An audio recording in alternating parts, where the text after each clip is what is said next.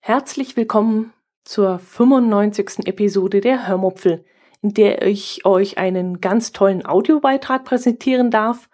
Außerdem erzähle ich euch von einem ungewöhnlichen Friseurbesuch und stelle euch ein ultra spannendes Buch vor. Und natürlich gibt es wieder den Scheiß der Woche. Viel Spaß beim Hören. Ich möchte euch heute von einem Friseurbesuch erzählen, bei dem ich gemerkt habe, wie engstirnig ich doch manchmal durch die Welt laufe. Hm, ich weiß jetzt nicht, ob engstirnig überhaupt das richtige Wort ist, aber da gucke ich doch einfach mal kurz im Netz nach. Stirnig. Engstirnig. In Vorurteilen befangen, sehr einseitig denkend, kurzsichtig borniert.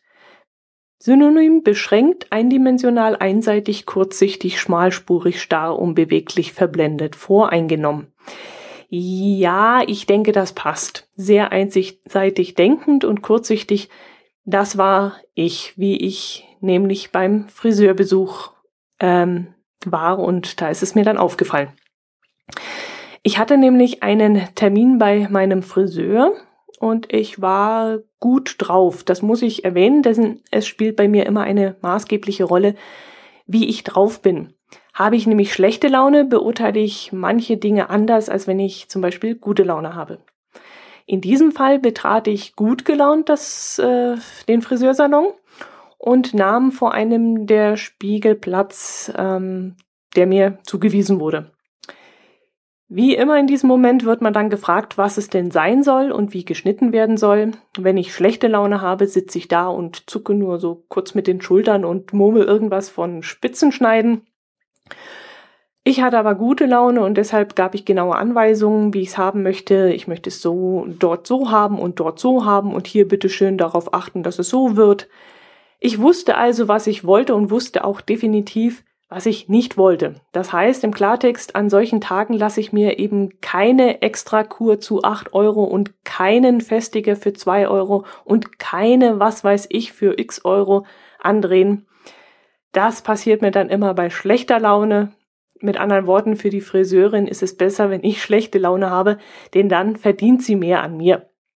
Gut, die Friseurin hat mir dann also erstmal die Haare gewaschen und gekämmt und äh, plötzlich rief sie nach einem Mädchen, das offensichtlich Lehrling war.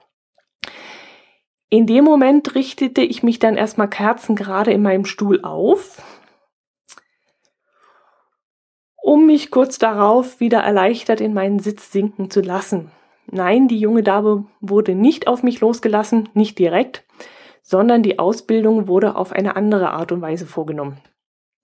Das Mädel sollte nämlich ihrer Friseurmeisterin sagen, was sie zu tun hat. Und das war jetzt der Punkt, den ich irre interessant fand. Leider habe ich mir die Fachbegriffe nicht merken können, deshalb entschuldigt bitte, wenn ich den Dialog jetzt hier nicht eins zu eins wiedergeben kann. Jedenfalls fing das Mädel an, man müsse jetzt eine Abteillinie zwischen der A und der B-Achse ziehen oder wie das hieß, keine Ahnung. Ähm, dann sollte sie, ähm, ja, ich habe es mit Haarsträhne übersetzt, dann sollte sie eine Haarsträhne nehmen, den Rest abstecken, dann in 45 Grad zum Körper hin kämmen. Ja, und so ging das dann weiter, so dass ich im Laufe der Zeit Begriffe wie kleine und große Grenzlinie oder halber Abstand zum Wirbel, ganzer Abstand zum Wirbel. Ach, ich konnte mir die Begriffe einfach nicht merken. Jedenfalls war das in diesem Moment für mich einfach nur höhere Mathematik. Und das war auch genau das, was mich in diesem Moment so erstaunt hat. Es klang alles wie eine mathematische Berechnung. Als wenn der Friseurlehrling eine einstudierte Algebra-Formel aufsagen würde oder den Plan einer Baustelle vor sich hätte. Ich dachte immer, dass das Friseurhandwerk eher etwas Künstlerisches ist und man viel mit Gefühl und Erfahrung arbeitet. Man nimmt das Haar in die Hand und wenn man fühlt, dass es dünn ist, weiß man erfahrungsgemäß, wie es geschnitten werden muss, damit es gut fällt. Aber offensichtlich scheinen die Friseure einen Plan, eine Art Schnittmuster in ihrem Kopf zu haben. Und dort steht dann ganz genau, nach welchem System man Step by Step vorgehen muss. So Sachen wie 45 Grad von der Kopfform weg zum Körper hin haben dann doch mehr nach nüchterner Mathematik äh, geklungen, als ich gedacht habe. Auch so abgerufene Regeln wie dünnes Haar unterhalb des Ohres abschneiden, dickes Haar in der Mitte, das klang alles nicht unbedingt nach Gefühl und, und so, ja, absolut nicht nach Pi mal Daumen, sondern richtig strukturiert und haargenau. Haargenau. Haargenau. Oh, das ist jetzt ein Wortspiel. Ja, ich fand das jedenfalls sehr interessant und war so in der Szene vertieft, dass ich irgendwann gar nicht mehr mitbekam, dass die Friseurin eine Frage an mich gestellt hat. Ich war in dem Moment so fasziniert, dass ich richtig aus dem Gedanken gerissen wurde und sie die Frage dann nochmal stellen musste. Ja, das Mädel war übrigens im dritten Lehrjahr und auf meine Frage hin wurde mir dann erklärt, dass sie inzwischen schon Männerhaarschnitte machen dürfe, Frauenhaarschnitte aber nur am Modell beziehungsweise bei Schulungen auch am lebenden Opfer äh, ja, an der, an der Kundin. Ähm, das sind dann so Freiwillige, die in Kauf nehmen, dass auch mal etwas nicht so genau wird, wie es sein soll und den Haarschnitt dann vermutlich kostenlos oder sicherlich wesentlich günstiger bekommen. Das weiß ich jetzt nicht so genau, das äh, vermute ich jetzt mal, sie ging da nicht näher drauf ein, wie das da so gehandhabt wird. Ich habe der Friseurin dann noch erzählt, dass ich damals, als es darum ging, einen Beruf zu erlernen, eigentlich Maskenbildnerin werden wollte und ans Theater nach Augsburg oder München gehen wollte.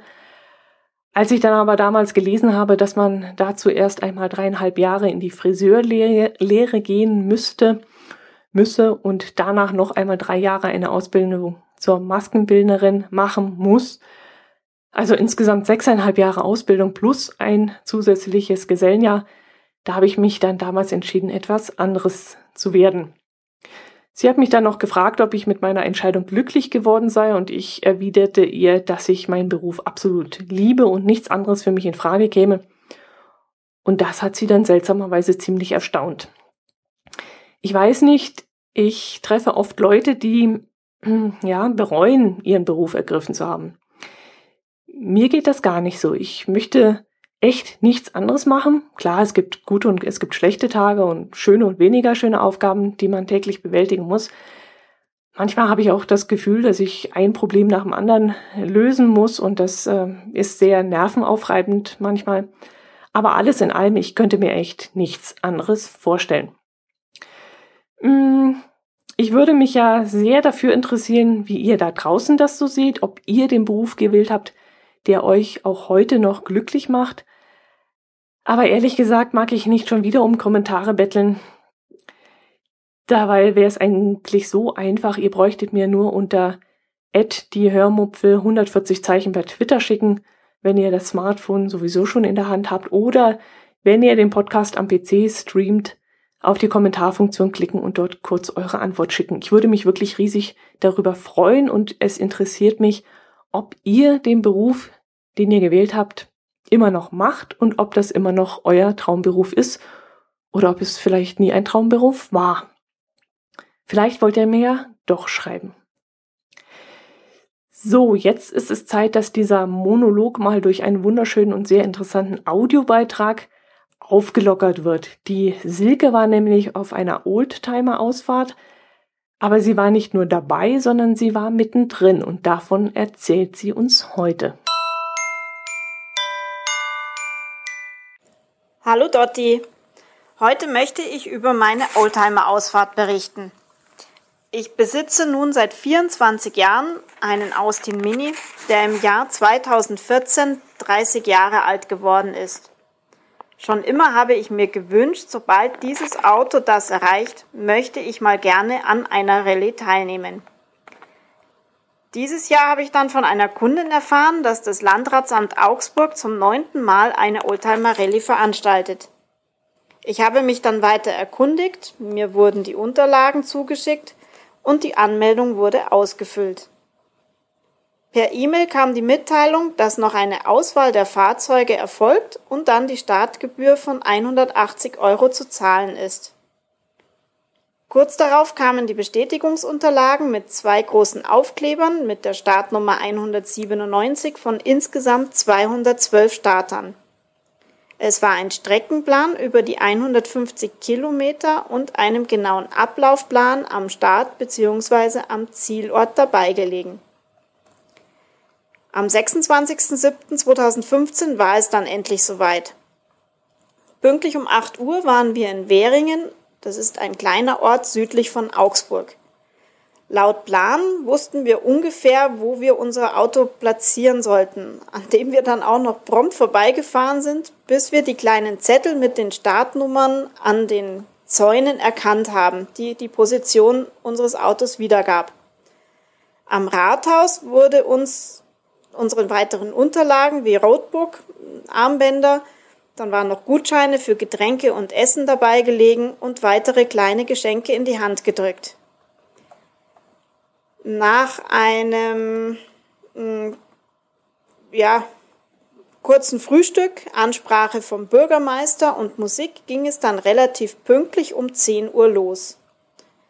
Nachdem wir ja eine sehr hohe Startnummer hatten, suchten wir uns einen schönen Platz in der Nähe vom Start und lauschten den Vorstellungen der einzelnen Fahrzeuge.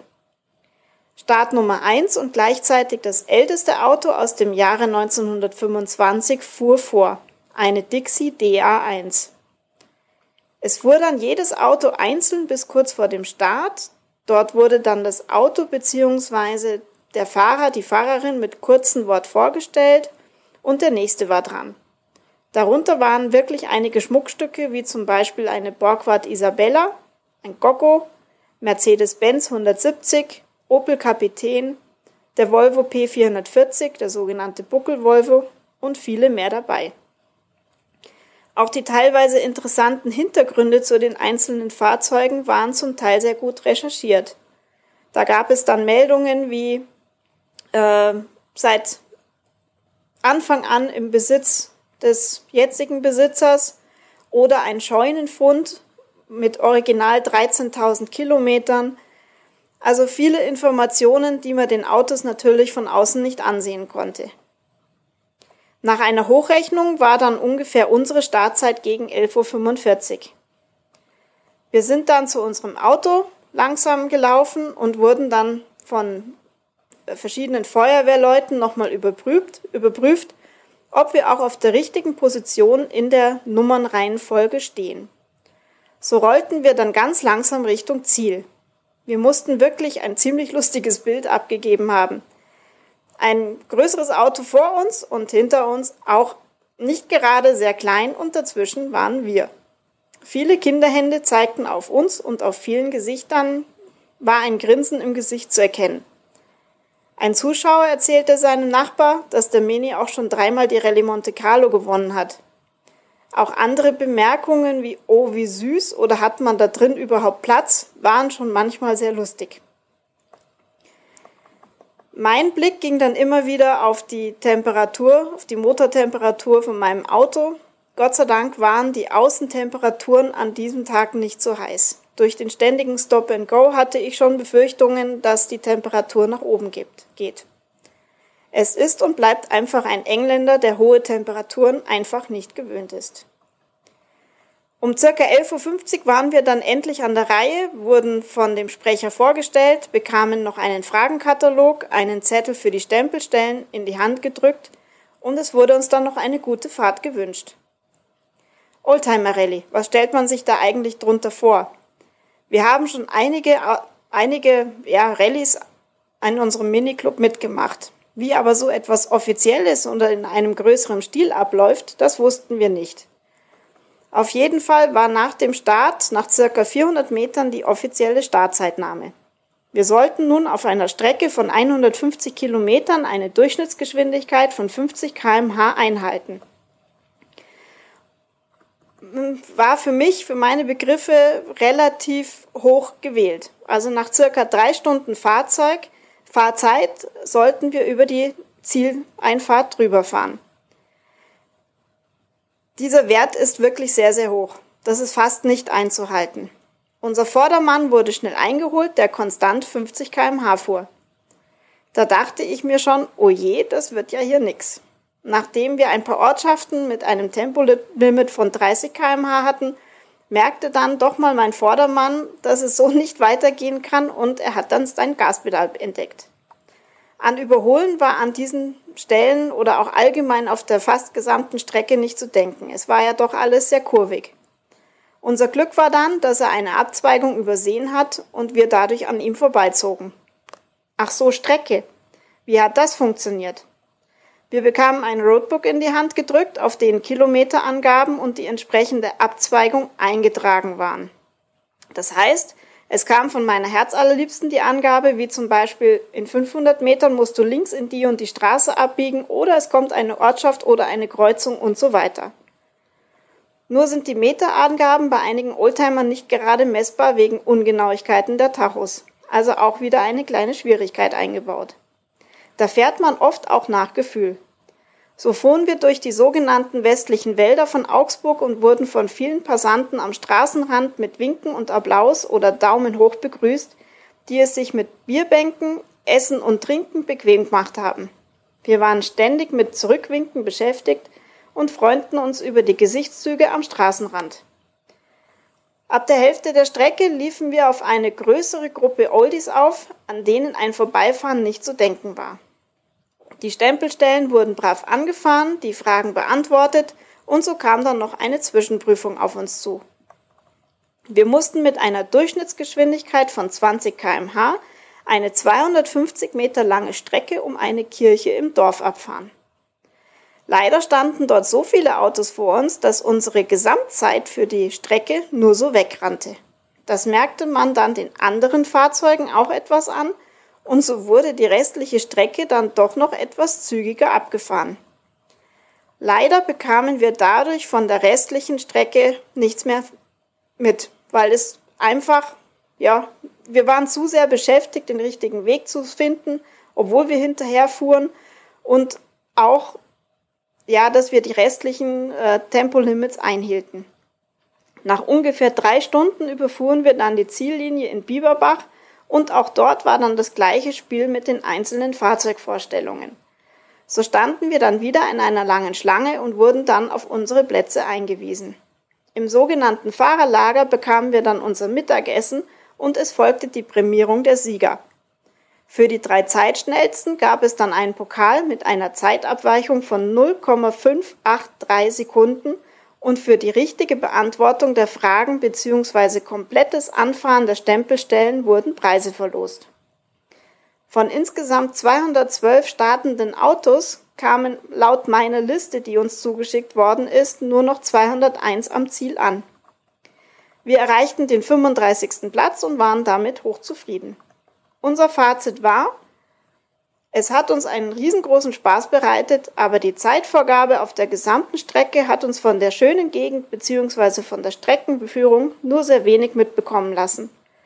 Dieser Kritikpunkt scheint aber schon seit Jahren bei dieser Rallye ein Thema zu sein. Nachdem ein Meinungsbogen in den Unterlagen dabei lag, habe ich es mir nicht nehmen lassen, dieses auch mitzuteilen. Entweder die vorgegebene Zeit von 50 kmh herabzusetzen – oder ganz wegzulassen und die Ausfahrt mit anderen Dingen wie Bildersuche interessanter zu gestalten. So bekommt man auch etwas mehr von der Strecke zu sehen.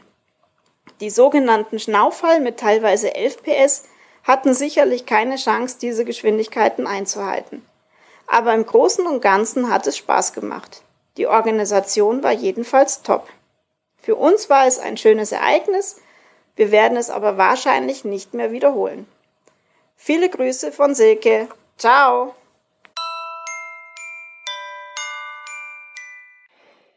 Liebe Silke, vielen, vielen lieben herzlichen Dank für deinen Audiobeitrag. Ich fand ihn wieder irre interessant. Vielleicht sollte ich den Hörerinnen und Hörern noch kurz erklären, dass Silke auch den Krimi Landpartie von Jürgen Seibold gelesen hat, in dem es um die Memorial Rallye am Oberjoch geht. Und wir zwei hatten uns auf einer gemeinsamen Wanderung schon einmal über das Thema unterhalten. Und dabei hat mir Silke erzählt, dass sie an dieser Oldtimer-Ausfahrt teilnehmen wird.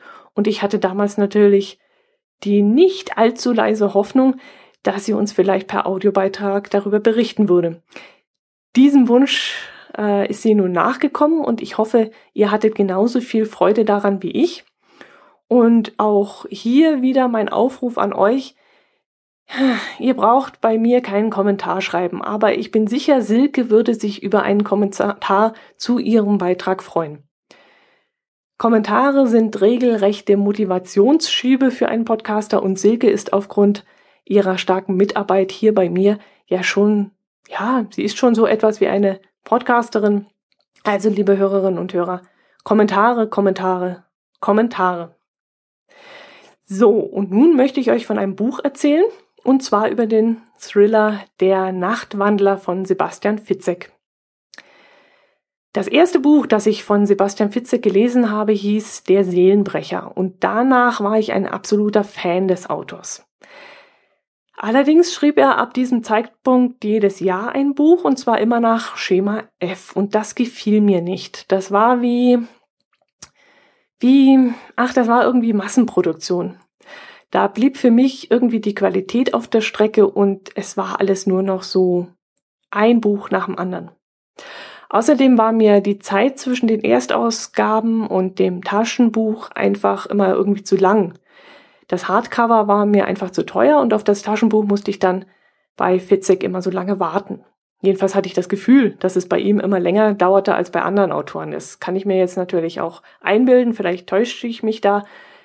Aber ja, vielleicht war ich auch einfach nur zu ungeduldig. Jetzt habe ich mir aber mal wieder ein Buch von ihm gekauft und war schon sehr gespannt, wie es mir gefallen würde. Das Buch handelt, wie der Name schon sagt, von einem Mann, der Nacht wandelt. Und zwar so exzessiv, dass er dabei Dinge tut, die nicht nur ihm, sondern auch anderen Menschen schaden können.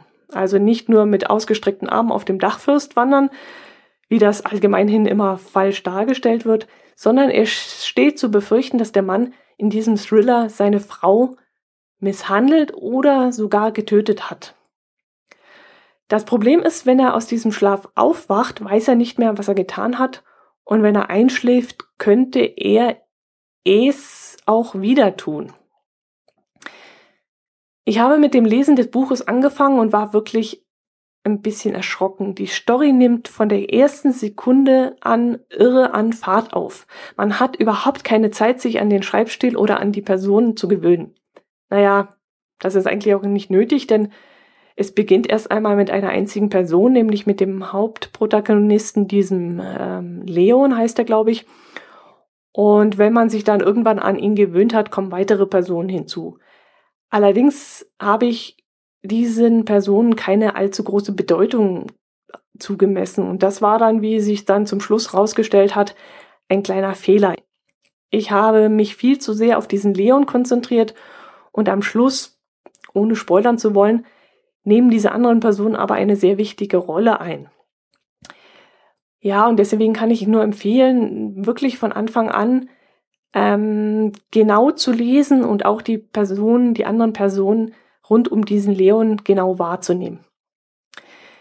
Die Story an sich ist gar nicht so buchfüllend, aber Fitzek versteht es einfach genial und perfekt, von Anfang bis Ende eine irre Fahrt hinzulegen. Ich hatte das Gefühl, wie in einem Sog durch das Buch gezerrt zu werden. Und das war dann fast zu viel für mich, muss ich sagen. Ich bin nämlich eine sehr schnelle Leserin. Ich neige dazu, zu schnell zu lesen und überlese dann auch schnell mal eine wichtige Stelle. Und wenn ich dann, wie hier, noch mehr in diesem Lesefluss hineingezogen werde, ist das dann nicht so gut. Ich musste mich also dann immer dazu zwingen, das Lesen zu unterbrechen, was mir allerdings erstaunlich leicht fiel, denn ich musste das, was ich gelesen hatte, immer erst stückchenweise verarbeiten. Das war einfach teilweise zu viel für mein kleines Gehirn, muss ich sagen. Ja, wie gesagt, Story ist übersichtlich, aber die Spannung ist wirklich der Hammer. Der Aha-Effekt am Schluss, der war dann auch fast zu viel für mich. Da musste ich die letzten 30 Seiten gleich zweimal lesen, damit ich dann die Zusammenhänge erfassen konnte und meine Gedanken noch einmal sortieren konnte. Und das lag, wie gesagt, wahrscheinlich daran, dass ich den anderen Personen so gar keine Aufmerksamkeit geschenkt hatte, sondern mich einfach zu sehr auf diesen Leon konzentriert hatte. Ich kann euch diesen Thriller nur wärmstens empfehlen. Ich weiß allerdings, dass es Menschen gibt, die mit dem Fitzek nicht viel anfangen können. Das ist ungefähr so wie wie bei Thermomix. Entweder man liebt einen Thermomix oder man liebt ihn eben nicht. Und so ist es auch bei Fitzek. Ja, gut. Äh, trotzdem, lest ihn. Macht es. Ich kann ihn euch nur empfehlen, diesen tollen Thriller namens Der Nachtwandler. Jo, das soll es dann auch schon wieder gewesen sein dieses Mal. Ich wünsche euch eine wunderschöne Woche und hört doch nächste Woche wieder rein. Ich würde mich freuen. Und zu guter Letzt kommt jetzt wieder der, der Scheiß der Woche. Der Scheiß der Woche ist diesmal ein Kollege von mir, der dauerschlecht gelaunt ist. Äh, folgende Situation. Ich war vorhin in der Kantine, habe mich dort wieder brav angestellt und bin zur Kasse marschiert und hinter mir war ein Kollege, der dadurch auffällt, dass er bestimmt schon seit 35 Jahren schlecht gelaunt ist. Mindestens. Und ähm, jedes Mal, wenn ich in die Kantine gehe, steht er zum gleichen Zeitpunkt am gleichen Ort und ist ständig am Jammern. Ah, heute gibt's wieder keine richtige Suppe und ah, der Salat heute wieder ah, immer der gleiche Scheißdreck. Ah. Ist also ständig am vor sich hinbrummeln und verbreitet damit permanent schlechte Laune und vermiest mir mein Mittagessen so dermaßen, dass ich ihm am liebsten das Brett, auf dem mein Essen normalerweise untergebracht wird, ins Gesicht schlagen möchte. Gut, heute war der Fall, es war ein Rentner vor uns. Der Rentner hat sehr langsam sein Essen bestellt, sehr langsam sein Essen entgegengenommen, sehr langsam bezahlt und hat sehr langsam sein Besteck genommen. Gut, muss man einmal durchatmen und sich relaxed zurücklehnen und denken, Essen ist schön heiß, wird auch noch heiß bleiben, bis ich endlich an meinem Tisch bin. Nicht so mein Kollege, der hinter mir stand. Und was dieser Rentner dann auch noch sich erlaubte, erdreiste zu erlauben, er hat dann ausgerechnet auch noch den Tisch genommen, den mein Kollege immer einnimmt, wenn er mittags in die Kantine geht. Und jetzt könnt ihr euch ungefähr vorstellen, was dann passierte. Hinter mir ging's los. Boah, jetzt geht er auf meinen Tisch und das geht ja gar nicht und das ist mein Tisch und das sitze ich immer. Okay, das ist so dermaßen scheiße, was der macht, dass das der Scheiß der Woche ist und ab damit ins Klo. Servus.